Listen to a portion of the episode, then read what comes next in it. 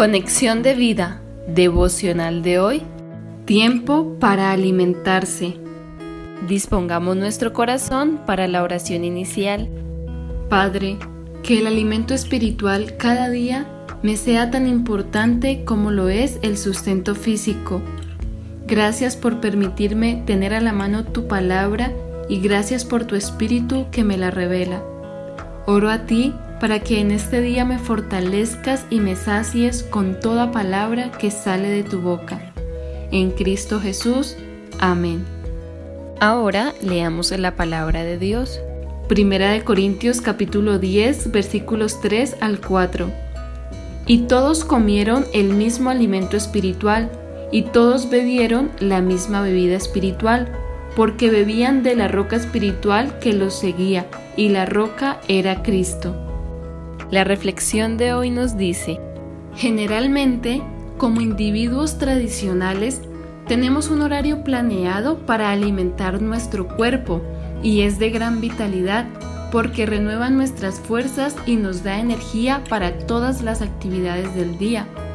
Pero, ¿será que sucede lo mismo con nuestro alimento espiritual? ¿Seremos igual de constantes y ordenados para saciarnos espiritualmente?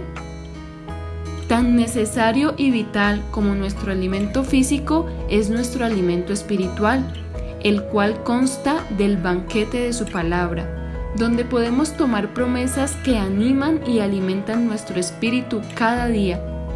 Dice la palabra de Dios que cada mañana es renovada su misericordia. Lamentaciones 3, 22 al 24. Es decir, que cada día que abrimos nuestros ojos y levantamos nuestra cabeza es por el gran amor de Dios, es un milagro. Pero muchas veces nos levantamos con tanta hambre física que hace que pospongamos u olvidemos nuestra necesidad espiritual. Entonces vienen las dificultades, los problemas, las pruebas, las tentaciones y estamos débiles debemos ser conscientes de la gran exposición maligna a la que nos enfrentamos día a día, que comienza desde hacernos olvidar de nuestro mayor suplemento espiritual hasta hacernos pecar por nuestra debilidad. Primera de Pedro 5.8.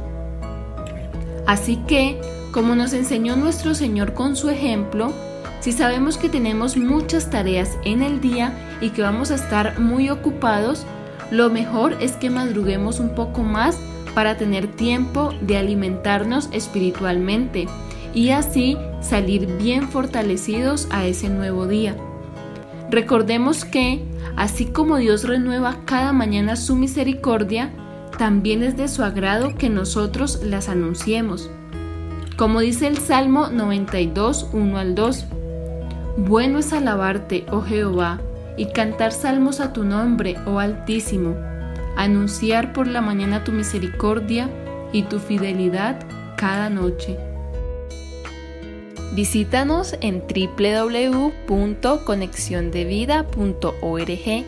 Descarga nuestras aplicaciones móviles y síguenos en nuestras redes sociales